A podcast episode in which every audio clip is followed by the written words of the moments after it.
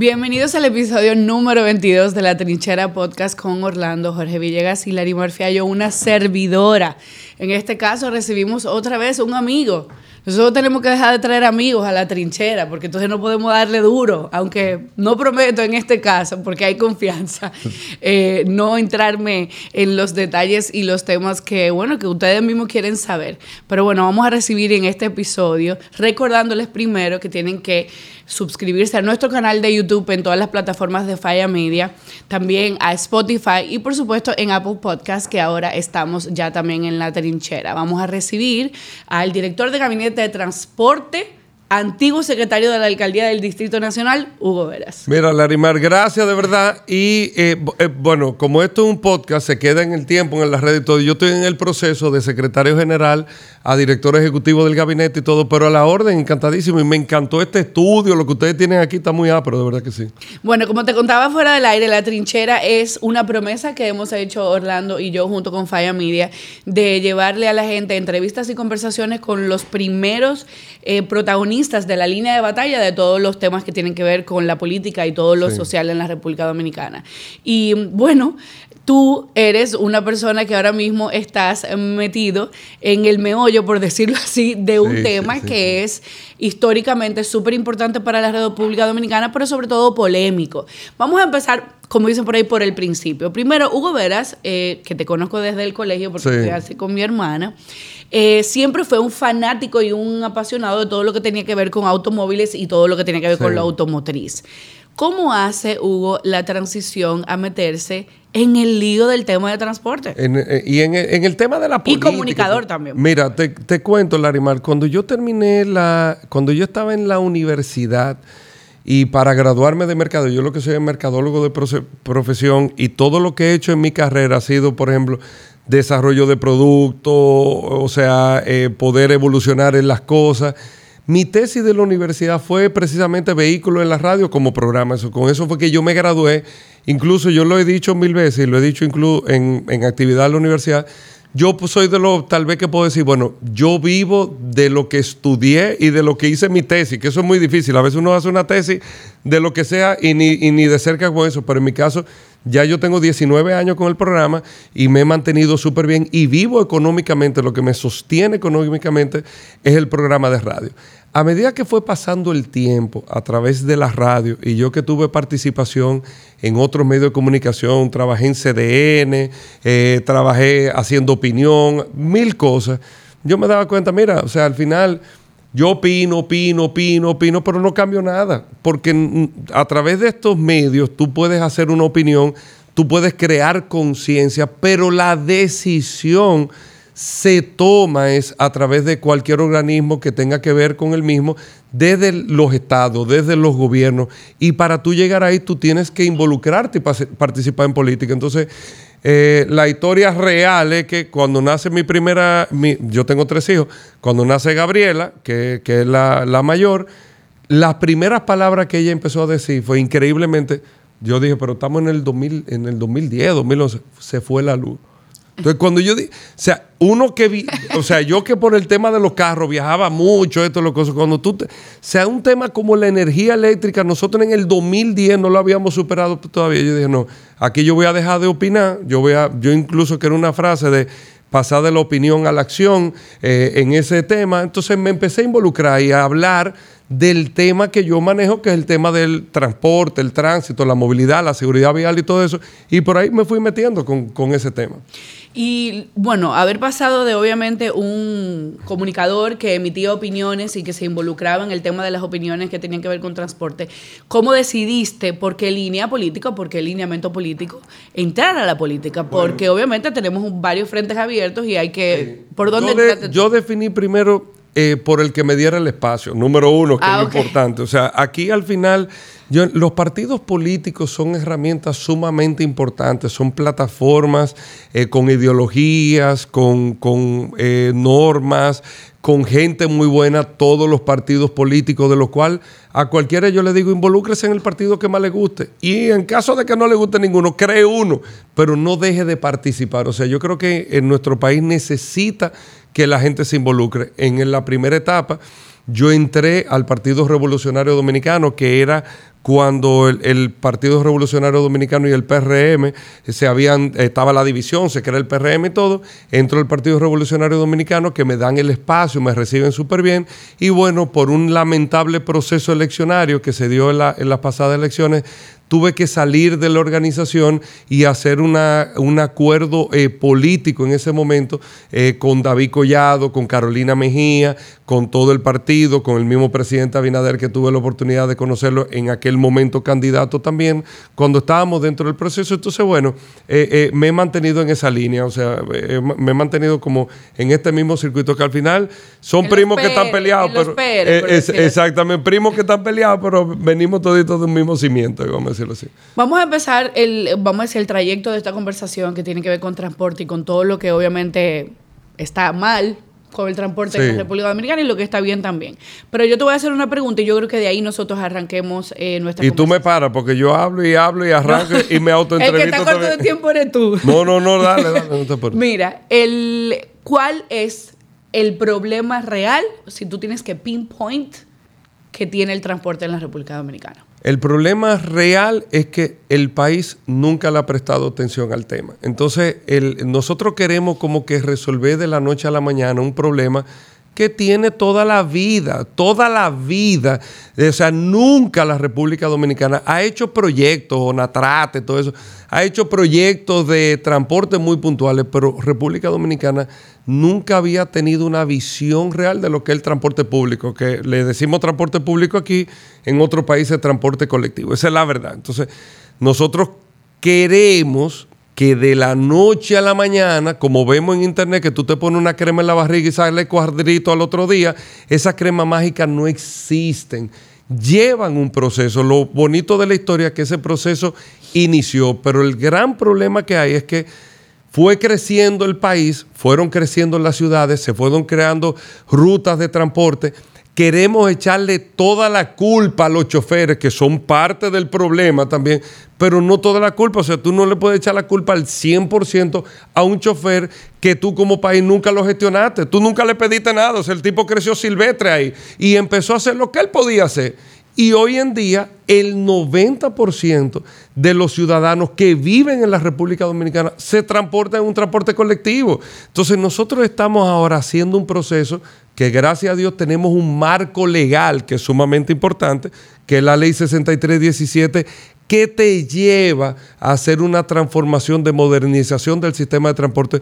Si no, no lo íbamos a lograr. Entonces, dentro de ese proceso está el cambio del modelo de transporte de cambio de concha y voladora que tenemos por un lado y el, también el tema de infraestructura en modelos de transporte moderno, como ya tenemos de hace unos años el metro, como tenemos los teleféricos ahora, como vamos a tener el monorriel en Santiago, como tenemos todas las ramificaciones y la extensión del mismo. Ok, entonces, bueno, la respuesta fue no le prestaron atención. No le prestamos atención. Entonces por ahí arrancamos, esa va a ser nuestra premisa. Mientras el gobierno vivía de espaldas al tema del transporte, nacen los sindicatos. Los sindicalistas se fortalecen, se convierten en el gremio, que sin lugar a dudas es el gremio más fuerte que tiene este país. No, que la gente dice aquí, incluso Larimar, que le están entregando el, transporte a los sindicatos, pero que lo tienen, o sea, que le están entregando la ruta de TAP. ¿Y quién es que está ahí operando? O sea, lo que estamos es organizándolo, creando un nuevo marco, pero tal cual tú dices, o sea, lo tienen. Bueno, cogen fuerza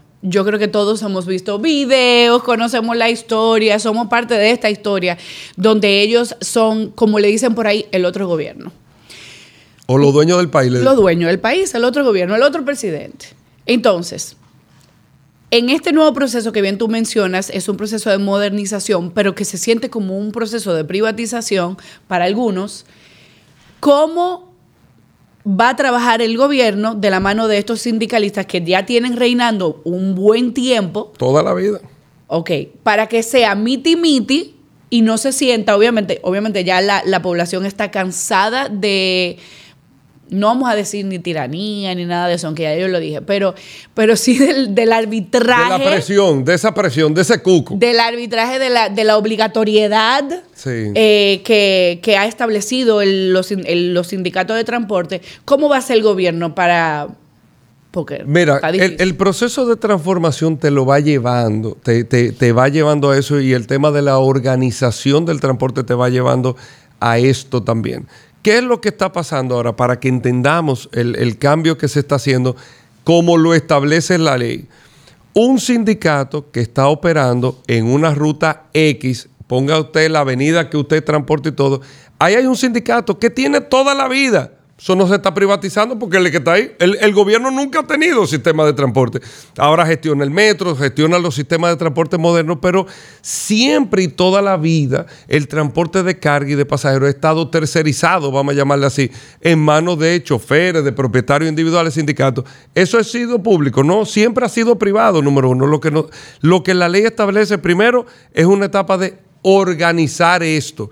Pero ¿cómo yo te organizo? No de la boca para afuera, yo cambio estructuralmente la figura del sindicato y lo hago como una empresa, como lo dice la ley, o una cooperativa cerrada, donde todos los miembros, porque en un sindicato funcionan, y hay que entenderlo, dirigentes, propietarios y choferes, que el chofer no necesariamente es propietario, ni el propietario es chofer, para que estemos claros. Aquí, cuando se va conformando la empresa, todos entran en un nivel accionario. Se hace una organización como una compañía, como esto, Falla, eso, que tiene una empresa y tiene accionistas y todos forman parte. Eh, el que tiene más vehículos, el que tiene más carro, tiene más acciones que el que tiene menos carro, este tipo de cosas, pero se hace ese proceso de organización. Con ese proceso de organización que se da estructuralmente, entonces el Estado dominicano, el gobierno, en este caso a través de el presidente ha previsto, y fíjense que, fíjense que el gobierno está trabajando por gabinete, el gabinete de turismo, el gabinete de, eh, del agua, el gabinete de la vivienda, está el gabinete de transporte, que gestionamos todas las instituciones que son afines con el área, el Intran, la DGC, la OMSA, la OPRET, el Ministerio de Obras Públicas y los municipios también. Entonces, a través del gabinete y con el Intran, nosotros hacemos una evaluación de la ruta. Esta es la ruta tal, por ejemplo, perfecto. Por ejemplo, la Churchill, esta es la ruta tal. Esta ruta tiene tantos pasajeros, tanto impacto de esto, tanto impacto de lo otro. Aquí se hace un estudio, una evaluación técnica, una evaluación de mercado y se determinan. Bueno, aquí pueden trabajar 40 autobuses de tal categoría, tal tipo, esto, aquello, lo otro. Son especificaciones y licencias que otorga el Estado, pero fíjate que el Estado ha empezado un proceso de organizar el sindicato y de otorgarte una licencia ya formal de operación que si tú no cumples en cualquier proceso futuro, pero van a cumplir como quieran, eh, pero si tú no cumples, entonces tú puedes perder la licencia de operación de esto. Y con esa licencia de operación, la empresa, que anteriormente era sindicato, que es lo que ha pasado en los corredores que realidad, adquieren ellos, no el gobierno. El gobierno no compra aquí guaguas. La adquiere el sindicato a través de un financiamiento bancario, como cualquiera de ustedes que va a comprar un carro en una feria. Tú adquieres un préstamo, el préstamo es a cinco años que se da, que es un tiempo de vida suficiente para el tema del autobús y para que no se alegue que los autobuses están en un proceso de chatarra, que esto, que lo otro y toda esa cobranza del dinero que garantiza que el banco te va a prestar los cuartos se hace a través de un fideicomiso que administra el dinero con una tarjeta electrónica que todo el que está utilizando el sistema de transporte sabe que tú tienes como en el metro, como en el teleférico, ahora tú tienes la, tarjeta electrónica que tú pagas y eso va al fideicomiso y él administra los fondos. ¿Qué te hago esa historia para que entendamos que a esto se está haciendo más que transparente, es una transformación real de cómo funciona el sistema, porque la visión a futuro, a mediano plazo, no a largo plazo, a mediano plazo, es que cuando nosotros terminemos los 16 corredores que hay en el distrito de Gran Santo Domingo, que terminemos la extensión del metro a los Alcarrizos, pero recuerda que también tenemos el teleférico que te entra al, al corazón de los Alcarrizos y que tú puedas tener entonces todo un sistema de transporte integrado que por un ride, por un viaje, que yo me monté en Megacentro, pan en el metro, suponiendo crucé, me quedé en la Churchill, cogí la guagua y después... Y tú lo hagas con un solo pasaje, todo integrado.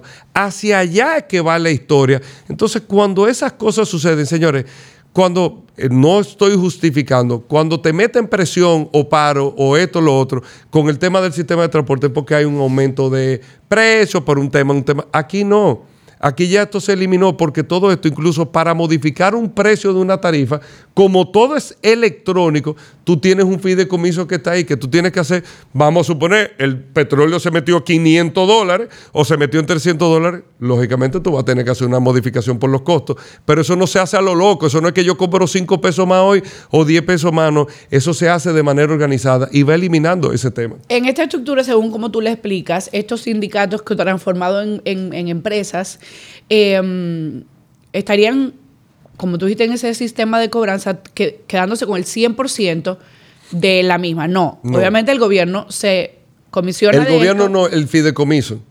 ¿Cuánto es el porcentaje del fideicomiso? El fideicomiso, dependiendo de la cantidad de autobuses y el préstamo que tú cojas. O sea, vamos a suponer, por cada, poniendo un ejemplo, 10 pesos que yo ingrese, hay 22,5 que son del préstamo, 18,20 que son del combustible y 42 con algo que son para el pago de, de los socios. ¿Tú entiendes? O sea, eso se hace una, una, una de, eh, se, hace como una división del ingreso que se está haciendo. ¿Cómo se está? Ahora mismo todas las construcciones se hacen en fideicomiso.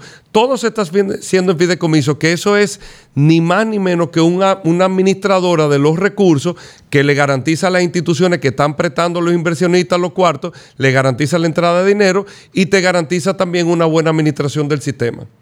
Ok, bueno, entonces vamos entendiendo hasta ahora. Sí. En el tema de... no es complicado, es, una transformación interesante. Eh, lo que pasa es que lo que hace complicado es que históricamente nosotros sabemos que la, vamos a decir que la ley o la regla por la cual se rige eh, los sindicatos y todo el sistema de transporte es como ley de nadie. Ellos tienen su propia ley que no tiene nada que ver con la de y nosotros. Y la gente tiene, Larimar, razón. Tiene toda la razón. No es que la gente esté equivocada ahora no es que no queremos creer que... No, no, lo que pasa es que anteriormente no existía un marco legal. Nosotros venimos de una ley 241 que tenía 50 años y no regulaba nada. Ya tenemos un marco legal que es la 6317 que tiene 5 años y está empezando a tener. Tú tienes una base legal, por ejemplo. Ahora, nosotros en el proceso de conversión, el que está operando en una ruta simplemente no se puede negar porque hay una ley. Ahora, si una idea de que del gobierno, una idea de, Hugo, una idea de la Dirman, nadie le va a hacer caso. Ahora, esto es un tema de ley. Ya hay una ley que establece que tú tienes que, por obligatoriedad, hacer la transformación. Entonces, por eso se está haciendo la transformación. ¿Cuál es el sistema de filtro que utilizaría este nuevo sistema tipo empresarial para filtrar los choferes? O sea, que son obviamente el activo de ellos que sabemos también que no es eh, eh, un, secreto que la forma en la que conducen los choferes del transporte público, todos hemos sido víctimas de algún tipo de manejo temerario. ¿Cómo filtran ustedes, obviamente para garantizar un nivel de, calidad en este nuevo sistema empresarial, em, estos choferes? ¿Los elige el sindicato? Te, cuento, número uno, cuando se hace el proceso, que es muy interesante la observación, cuando se hace el proceso, Primero, todos participan. Aquí no se le puede quitar y eliminar el derecho a nadie. O sea, un chofer que tal vez no tenga la educación o las cualidades, vamos a estar claros, no es que sea culpa de él tampoco. Acuérdate que venimos de un tema histórico del sistema que no le importaba lo que pasaba. O sea, no es verdad que ahora tú le vas a quitar también, el tipo tiene 30 años conchando ahí, ah, él no puede ahora, porque, porque nunca eh, lo educaron para ser un buen eh, conductor de concho. Eso no es justo y válido. Y no, la ley, el de concho es bueno, lo que no es. Y, la ley lo protege, y la ley lo protege. Entonces, todos participan, número uno. ¿Qué, qué va sucediendo? Muchos, por temas de edad o de salud, que es lo que ha pasado en los corredores que hemos inaugurado ya, están ya prestos a tener una pensión del Estado. Y el Estado, el presidente Abinader ya ha presentado. ¿Pero por qué del Estado si ellos estaban bajados la régimen? Bueno, lo que pasa es que son, independientemente de. Acuérdate que tú, como ciudadano que pagas impuestos en la República Dominicana y por un tema de salud o por un tema de esto ha estado fuera de la seguridad social, se prevé que el Estado te pueda otorgar una pensión para que tú puedas terminar tu, vida, vamos a decir, tus días, porque ya tú productivamente hablando no tienes capacidad como laboral. Eso, eso se prevé, por eso te dan, por eso tú has visto incluso artistas que le dan una pensión, porque ya no pueden cantar, no pueden hacer nada, no están laboralmente hablando y el Estado los protege. Pero son artistas que en su momento han tributado de forma organizada. ¿Y los choferes? Pero hay un gran porcentaje que no tributa. O todos los días en pago de combustible, pago de placa, pago de eh, mantenimiento, pago de comida, igual. ¿Y no sería eso eh, contraproducente y hasta injusto para el cotizante, el contribuyente cotizante que se pasa 30 años trabajando en una empresa son, organizada? Son alternativas de trabajo. Ese cotizante contribuyente ha trabajado en mejores condiciones que la que está trabajando ese señor, que no tiene ni seguro que no tienen ni seguro y ahora están amparados en una seguridad social. ¿Tú entiendes? O sea, es un cambio del modelo social que se está haciendo sumamente interesante en este proceso. Entonces, muchos son pensionados, los que no pueden trabajar. Yo no sabía esa parte. Otros, entonces, automáticamente, y eso es la ley que lo dice, o sea, aquí no está inventando nadie nada. Los otros que sí pueden trabajar, entonces van a un proceso de reeducación de entrenamiento que eso se hace a través del Intran con la escuela enevial que se tiene y se hace una preparación para los mismos. Y la verdad es que todo ha venido funcionando perfectamente porque es que hay hasta un cambio de ambientación de ese chofer que estaba en una voladora cambiando cambio a una guagua moderna y nueva tú vas con aire, tú vas uniformado, tú vas con un esquema totalmente diferente. Es la ambientación que te cambia. Y tú cambiando esa ambientación vas cambiando los comportamientos también. Y la verdad es que va funcionando. Y señores, también vamos a darle un voto de confianza. Se lo digo a la gente, o sea, al proceso. Aquí hay mucha gente, para que no nos estemos tapando cosas. Aquí hay mucha gente que lo que quiere es volarle la cabeza a, a, los. No, que esos tipos, que yo cuando. A mí me han llamado gente criticando que qué es lo que tú haces, que yo cuando. ¿qué es lo que tú quieres? O sea, ¿qué, qué tú quieres? Que sacamos una ametralladora y. Putin lo hizo y mira el lío que hay.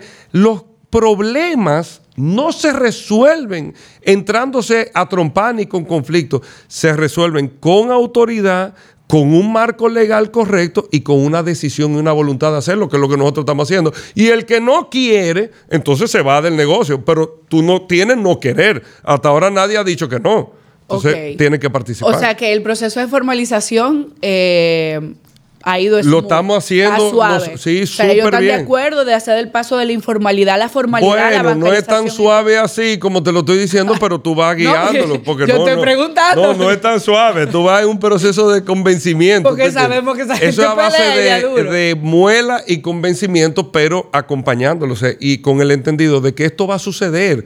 O sea, esto va a pasar, o sí o sí. Señores, nosotros estamos en un podcast digital.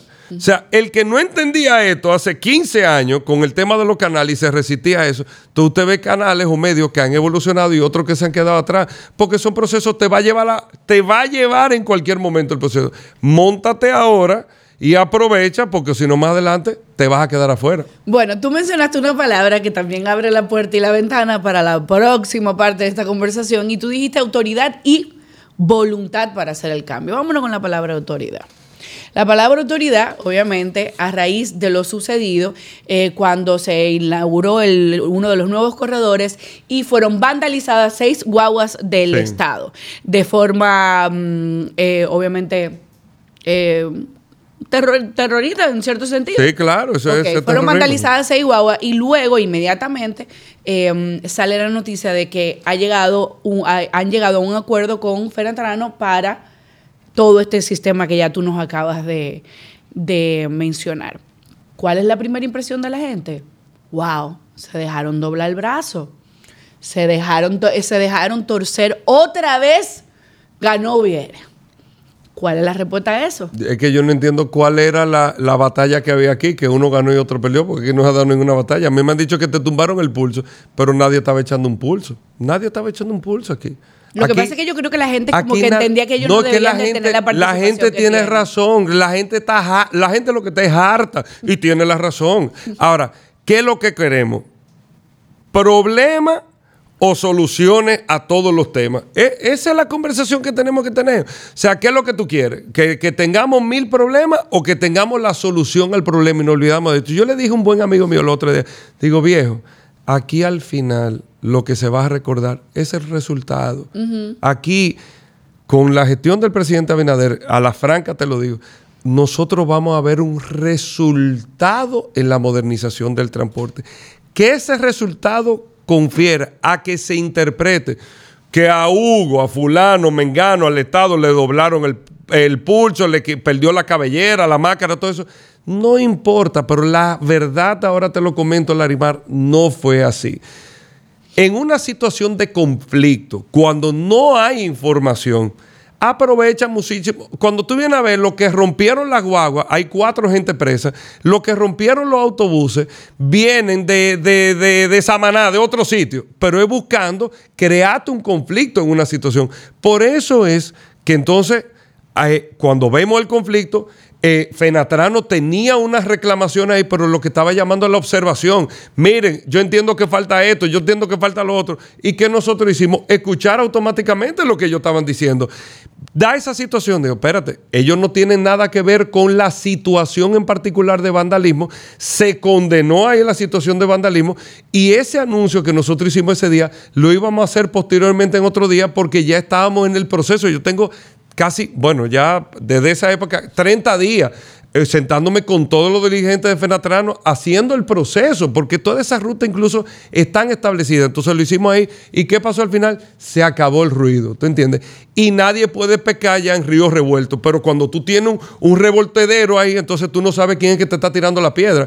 Se metieron cuatro personas presas, la policía se involucró también en el ¿Son tema. miembros de Fenatrano las cuatro personas? ¿Se Para sabe? nada que ven. Nada que ver. Nada lo que que pasa ver. es que yo creo que en una sociedad. Sin que- justificarlo. O sea, el que haga su, el que haga lo malo aquí, que lo, que lo revienten, ¿tú Claro entiendes? sí. Pero lo que tú tienes es que tratar de resolver la situación. Y te lo digo, Larimar. A mí, de manera particular, yo lo que necesito es tener un gran resultado. Y nosotros, como dominicanos, yo pongo mucho el ejemplo del tema de las dietas, porque yo soy un vivo ejemplo que vivo sacrificándome con dietas. Yo hago mil sacrificios buscando un resultado. ¿Por qué no hacemos un sacrificio para cambiar el modelo de transporte? Es Claro. lo mismo. Claro. Hacemos sacrificios para estudiar, hacemos sacrificios para lograr un objetivo en la vida. Entonces, con esto no es pelear. No, tú entiendes. O sea, vamos avanzando. Ojo, siempre con la determinación que nosotros tenemos. Aquí no le estamos cogiendo, yo lo dije el otro día, ni presión, ni guararé, ni cuco, absolutamente a nadie. Aquí nosotros estamos en un proceso de avance. Si tú te montas en el tren ahora, ven, montate, porque si no te montas te vas a quedar afuera porque eso va como quiera. O sea, la transformación va. El que no quiera no está obligado Claro. pero no seguirá participando tampoco. Entonces, sobre ese mecanismo y sobre ese, do- sobre que estamos claros que lo vamos a hacer, entonces vamos a ponernos de acuerdo para que lo hagamos. Yo creo que esa palabra, bueno, estas últimas palabras son realmente lo que la gente quiere escuchar de parte del gobierno. Que lo sepan. Nosotros queremos escuchar que no se está cogiendo presión, que aquí nadie es más que nadie, que se están llegando a un acuerdo, que la conversación está sobre la mesa y que, y que lo que estamos tratando de crear una relación de una, una situación de win-win, de ganar-ganar para ambas partes. Ahora bien, que el mayor beneficiado va a ser el, el pueblo dominicano, los No. ciudadanos. Un mejor servicio, más eficiente, seguro, todo. O sea, eh, aquí gana la gente. Ahora bien, no pueden culparnos por habernos encontrado precisamente ese acuerdo. No, claro de que lo no. pasó con la Guagua, como una cosa como Pero que tú me lo vas a decir a mí, que pero- me llamó todo el mundo. No, yo digo, pero, pero primero, primero entréguenme los tigres y después hacemos el acuerdo. Como que fue como que.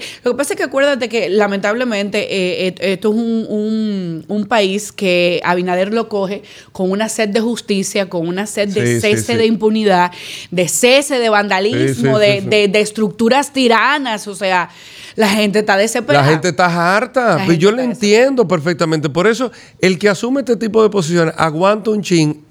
Tenemos que entender por eso. Si no hubiese sido yo que estoy aquí y estoy en vehículos radio, tal vez opino lo mismo. ¿Tú Claro. entiendes? Porque yo lo que digo, no, que yo. Pero uno tiene, bueno, vamos a tratar de resolver. Déjame aguantar ahora, pero para, vamos a resolver al final. Entonces, eh, eso es lo que se va a recordar al final. Sí, como decimos Orlando y yo siempre aquí en la, chi- en la trinchera, no es lo mismo llamar al diablo que verlo venir y no es lo mismo querer ponerse la ñoña que tener la, la ñoña. Claro, y además que tú dijiste algo, Larimar, muy cierto.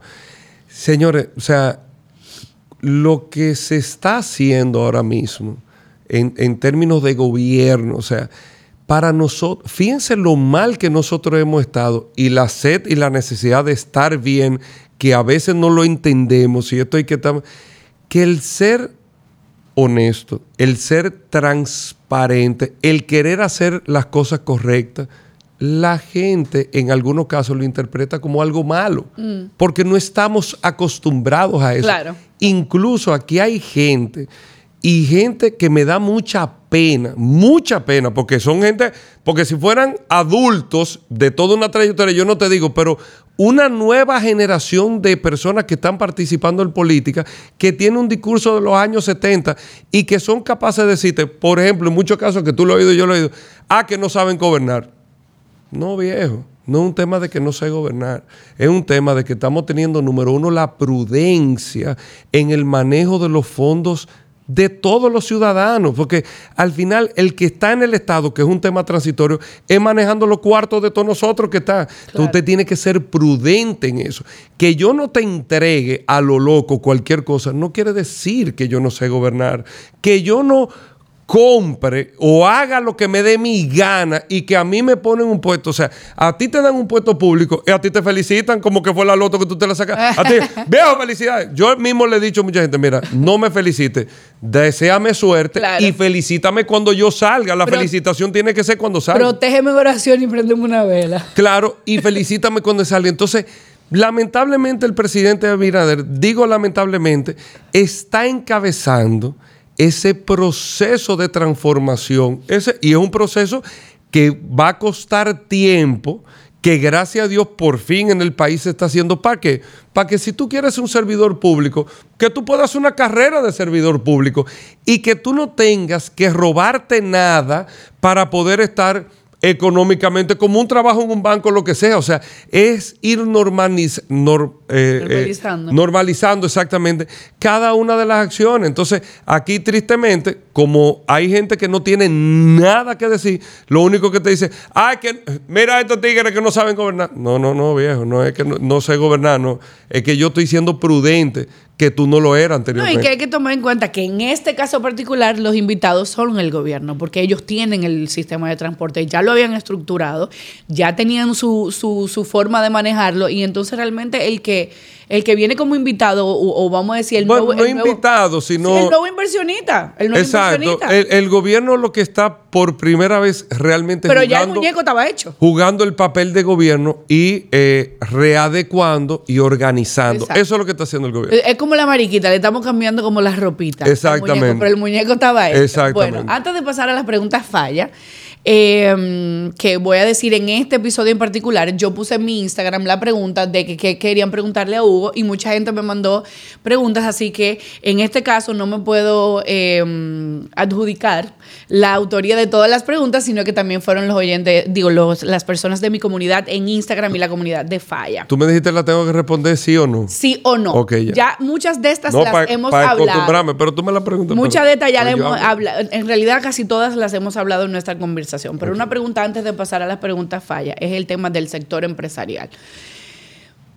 Mucha, en otros países las estructuras de del transporte colectivo son, eh, está apoyado por el sistema empresarial, por el sector privado, se involucra en las conversaciones, se involucra en el remozamiento, en el mantenimiento, incluso en el apadrinamiento de líneas de, de, carro público, o sea, de transporte público. ¿Qué pasa en la República Dominicana? Que el, sector empresarial no ejerce una presión o, simplemente tiene una participación más activa en todo lo que tiene que ver con las conversaciones, las conversaciones polémicas que tienen que ver con transporte, porque lo que deja al ciudadano sintiendo, sobre todo el ciudadano que se transporta todos los días en el, transporte colectivo hacia una empresa, hacia un supermercado, hacia una tienda de por departamentos, es que mientras tú llegues aquí, a mí no me importa lo que pasa con tu vida. ¿Qué pasa ahí? Mira, es depende mucho porque hay que entender en el caso, por ejemplo, yo soy un empresario de la comunicación yo no transporto, o sea, yo no es que no me importa, tal vez, tú entiendes, sino que yo, dime tú, viejo, o sea, yo no, yo no transporto ahí. Hay muchas empresas del sector privado que están involucradas en el área de transporte, principalmente en el transporte interurbano. Tú tienes el metro, Caribe Tour, todo eso. Hay capitales privados que están ahí. Como tú decías, otras empresas, ya tenemos una ley de alianza público-privada que por iniciativa privada se pueden desarrollar muchos proyectos de movilidad, el cual ojalá muchas empresas locales o extranjeras se motiven a ese tema.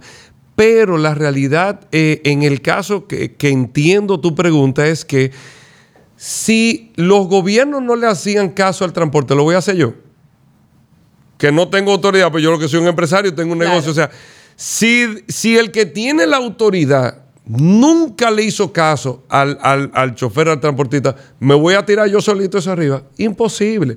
Ahora, si ya hay una voluntad del Estado y una voluntad política, como yo decía el otro día, que al final siempre aquí ponemos en este país un precepto. ¿Qué hace falta voluntad política? Bueno, pues ya llegó la voluntad política, entonces vamos a ponernos todos a actuar en consecuencia para ir mejorando las condiciones y llegará su momento que también el sector privado tendrá que intervenir con algún tipo de, qué sé yo, eh, facilidad u otro para poder seguir aumentando y eficientizando lo que Lo que pasa es que yo creo que todos estamos interconectados. en todo. no podemos vivir de espaldas porque, por ejemplo, si el si el transporte sube, pero sin embargo, eh, que esa parte sí le compete al gobierno, no del, del, ingreso del No se legisla para subir, por ejemplo, el sueldo mínimo o un sueldo que, responda a las necesidades del aumento de la inflación, el aumento del transporte y todo eso. Es que eh, el transporte ha sido como su propio pulmón. Es que, mira, solamente eficientizando el transporte tú tienes una especie de aumento de salario si tú gastas menos. Yo estaba en un canal de televisión los otros días con el caso del metro. Me dice eh, una de las personas que era de los cámaras que él tenía su carro. Claro, él tiene la bendición de que el metro le conecta cerca por su casa. O sea, él tiene la opción. Y él dijo, pero él pasó años yendo al mismo canal en su carro porque nosotros no vemos todavía que tenemos una alternativa de transporte colectivo en muchísimos casos. Empezó a usar el metro. Yo estoy, él se está ahorrando dos mil pesos a la semana, ocho mil pesos al mes es un aumento de salario. Él como que le aumentaron 8 mil pesos el salario porque tiene un transporte más eficiente. El, el, el, monorriel de Santiago, que impacta a medio millón de personas, el monorriel, lo que se calcula en ahorro es de más de un 30% de lo que la gente gasta hoy. O sea, si yo gasto 100 pesos hoy en Santiago, voy a gastar 70. Si yo gastaba 1000, voy a gastar 700, me estoy ahorrando 300, que son en total eh, en el mes, si a la semana son 1200 pesos. Es un aumento de salario que estoy teniendo. Si logramos realmente poder interconectar todo el sistema y tener una mejor eficiencia. O sea, que ese es el proceso que estamos llevando. Yo creo que nosotros vamos a tener que, hacer una segunda parte porque hay cosas que se nos quedan, como el tema del crecimiento de de la o sea, población vehicular. O sea, por ejemplo. nadie lo va a parar, Larimar. Y ayer me estaban diciendo, Larimar, en mi calle están haciendo cuatro torres de a dos apartamentos por apartamento. Cada torre tiene, que si yo, cuántos apartamentos, ¿dónde van a caber esos carros? Y es verdad, la gente tiene la necesidad de, llenar los dos parqueos. Exacto. en, la, van a caber la torre. El tema con eso es que no se van a. O sea, ¿dónde van a caber la calle, la visita, ese tipo de cosas? Y eso es lo que te crea una oportunidad de negocio. Nosotros no podemos ver eso como un, es un problema, ¿eh? pero lo, tenemos que verlo como una oportunidad. ¿Una oportunidad en qué sentido? Cuando tú organizas el territorio y el espacio, que nosotros estamos empezando de la alcaldía del Distrito Nacional y estamos empezando de la primera etapa de los cambios viales que hicimos, lo estamos llevando a las consecuencias. ¿Qué decía el ordenanza? ¿Qué dice la ordenanza? Cambio de dirección, una sola vía y el parqueo a una sola mano hacia dónde va la vía, que se determina dependiendo de la nomenclatura de la, vía, a la derecha o a la izquierda. Se está en un proceso de señalización de la primera etapa. Pero esa etapa señalizada, que tú no puedes alegar que yo no sabía, número uno, porque también tú tienes que señalizar para decirle dónde sí o dónde no tú te puedes parquear. Pero con un acuerdo con la DGCET y con grúas, que todo el que tiene una grúa del sector privado que va a tener un agente de la DGC puede participar en el tema, y con acuerdos con parqueos públicos que hay en la zona, porque aquí hay parqueo público, lo que pasa es que la gente no lo usa. No en todos los lados, pero aquí, aquí hay parqueo, en la Lincoln hay parqueos que están quebrados. Pues ¿quién lo usa? Si yo me parqueo en la calle no pasa absolutamente nada. Ahora, cuando tú empiezas a organizar el territorio, a organizarlo, entonces tú, tú empiezas a crear que una demanda de negocio que tú mismo decís, ve acá, esta casa yo la voy a alquilar, yo lo voy a tumbar, voy a hacer un parqueo. Pero el... el pasa en Puerto Rico? Pero, el, pero la ciudad te garantiza que tú no te vas a parquear en la calle, a lo loco. Entonces, es una oportunidad de negocio que se va a ir dando ahí obligatoriamente. A mí va a haber que enseñármelo eso como, como con dibujito, porque yo no creo que tenemos el espacio. Poco a poco. Yo siento que no tenemos el espacio. Yo cada día me pero siento esto está lleno de espacio. esto está lleno de espacio. Lo que, lo que tú decidas, voy a alquilar una casa, voy a construir un edificio. Yo tal vez voy a construir un edificio, pero en 10 años. Entonces, en lo que yo lo construyo, le saco más cuarto un parqueo que tal vez alquilando la propiedad que tengo ahí. ¿Tú entiendes? es un tema de, de, uno incentivando, pero lógicamente que a ti te haga sentido hacer eso. ¿Tú entiendes? El, una solita, solita antes de la pregunta falla. Es el tema del cambio de vía, porque tú abriste la puerta y la mencionaste. El cambio de vía, qué liazo, Dios mío. Lo que se arma aquí, la gente obviamente eh, se va a quejar de salir. Nosotros estamos en modo automático, obviamente en un mundo que vivimos rápido, que vaya, yo practico el pluriempleo y que me cambien una calle, me cambia la vida, porque yo tengo mis rutas muchas veces en el pasado, no estoy hablando de, la actualidad, se sintieron como improvisadas. Incluso me acuerdo una vez que en el gobierno de Hipólito, Hipólito fue como él, de, de Adeo Pérez, él dijo, esta va a ser de qué sé yo qué y esta va a ser de qué sé yo cuánto. Mira, nada se hace a Adeo Pérez en términos de cambio vial. Tú hablas, por ejemplo, del gobierno del presidente Mejía. En el gobierno del presidente Mejía fue que le ha gustado a mi hija Ricard se cambió de doble vía a una sola vía. ¿Qué hubiese sido de la Gustavo Mejía Ricard en el día de hoy, la José Amado Soler? Toda esa, toda esa calle en muchos tramos se hicieron en ese momento. La Avenida Bolívar en su momento era doble vía. Era doble vía. La independencia era doble vía. Aquí todas las calles, aquí hay una resistencia a eso, pero todas las calles tendrán en su momento porque la ciudad no tiene para dónde crecer. O sea, no tienes para dónde crecer y tú tienes la ciudad está infartada. Nosotros hicimos unos primeros cambios de 33 calles, están aprobados 42, pero estas 42 se complementarán con el proyecto o el proceso de cambio de la Churchill y la Lincoln a una sola dirección porque te cambia el sistema entero. Pero está el ensanche de la fe, está Bellavista también, está el tema de Gasco que también, está la avenida, la avenida Mella y la Benito que vienen con un cambio de dirección también. Todos esos procesos no se hacen a lo loco. Lo que pasa ¿Cómo se toma la decisión? Lo que pasa es que es verdad tú estás acostumbrado a salir por esa puerta toda la vida y te ponen por este, tú te quillas. Y después tú te das cuenta, mira, pero es mejor, al final es mejor. Pero después que tú refunfuñaste mil veces. Yo soy de la que ni vuelvo a pasar por ahí cuando me la cambian. Yo no sé, como que la borro la calle. Exacto. Entonces uno va con ese proceso, pero eso se hace con estudios, eso se hace ya. Anteriormente era más con ingenieros, hoy hay un sistemas eh, automatizados, por ejemplo, hay micro simulaciones, que es lo que estamos haciendo con la Churchill y la Lincoln, que estamos en un proceso de micro simular el cambio. Tenemos un estudio que lo avala. Tenemos comportamientos que lo avalan, entonces tú lo microsimulas en estudios real time que te dicen exactamente con la cantidad de carros y todo cómo es el comportamiento. Y si los números te dan, entonces tú haces el cambio, que al final, con todo y microsimulación, es un piloto que tú haces. Tú haces un piloto, no es definitivo, y tú te das cuenta del funcionamiento. Le tienes que dar dos semanas, tres semanas, y el funcionamiento lo que te dice, si la dejas implementado, tienes que reversarlo. Yo soy pro darle la oportunidad absolutamente. Hay que hacerlo. Hay y sobre todo partiendo de la premisa de que todos los días vivimos en un caos vehicular que necesitamos. La ciudad tiene que darse la oportunidad. Bueno, vamos a pasar a las preguntas falla. Vamos a recordar cuál es la dinámica. Las preguntas fallas son preguntas que probablemente hemos ya respondido eh, a cabalidad en, la, en nuestra conversación. Pero aquí solamente puedes contestarlas sí, no o paso. Obviamente, como siempre, esperamos que nadie pase, porque ¿por qué? Sí o no. Eh, y repito que algunas de estas preguntas fueron sacadas de nuestra comunidad de falla y de mi Instagram, que habíamos abierto la cajita de preguntas para Hugo. Vamos a empezar históricamente ha sido la improvisación parte del manejo del tránsito de RD, sí o no? Sí. ¿Son los otros dueños del país los sindicatos del transporte en RD, sí o no? No. ¿El sector empresarial podría aportar balance en las conversaciones con los sindicatos del transporte, sí, o no? Sí, claro. Los gobiernos del pasado y el presente temen tanto los enfrentamientos con los sindicalistas por la presión del sector empresarial? No. ¿Los cambios de dirección de las vías han sido más prueba y error o estrategia pensada? ¿Sí o no? Es que tú me hiciste dos, prueba y error o estrategia pensada, no sé qué. ¿Fue estrategia pensada? Sí, sí. Ok. La, la, eliminación de los sindicatos sería la respuesta al tema del transporte en RD, sí o no? No. Legislar para controlar la compra de vehículos per cápita sería una respuesta al lío del transporte, sí o no? No. Los corredores significan el fin, del, el fin del, transporte, del transporte público como lo conocemos y el acercamiento a una privatización del transporte en RD, ¿sí o no? Sí. Bueno, pues ya. Ha pasado.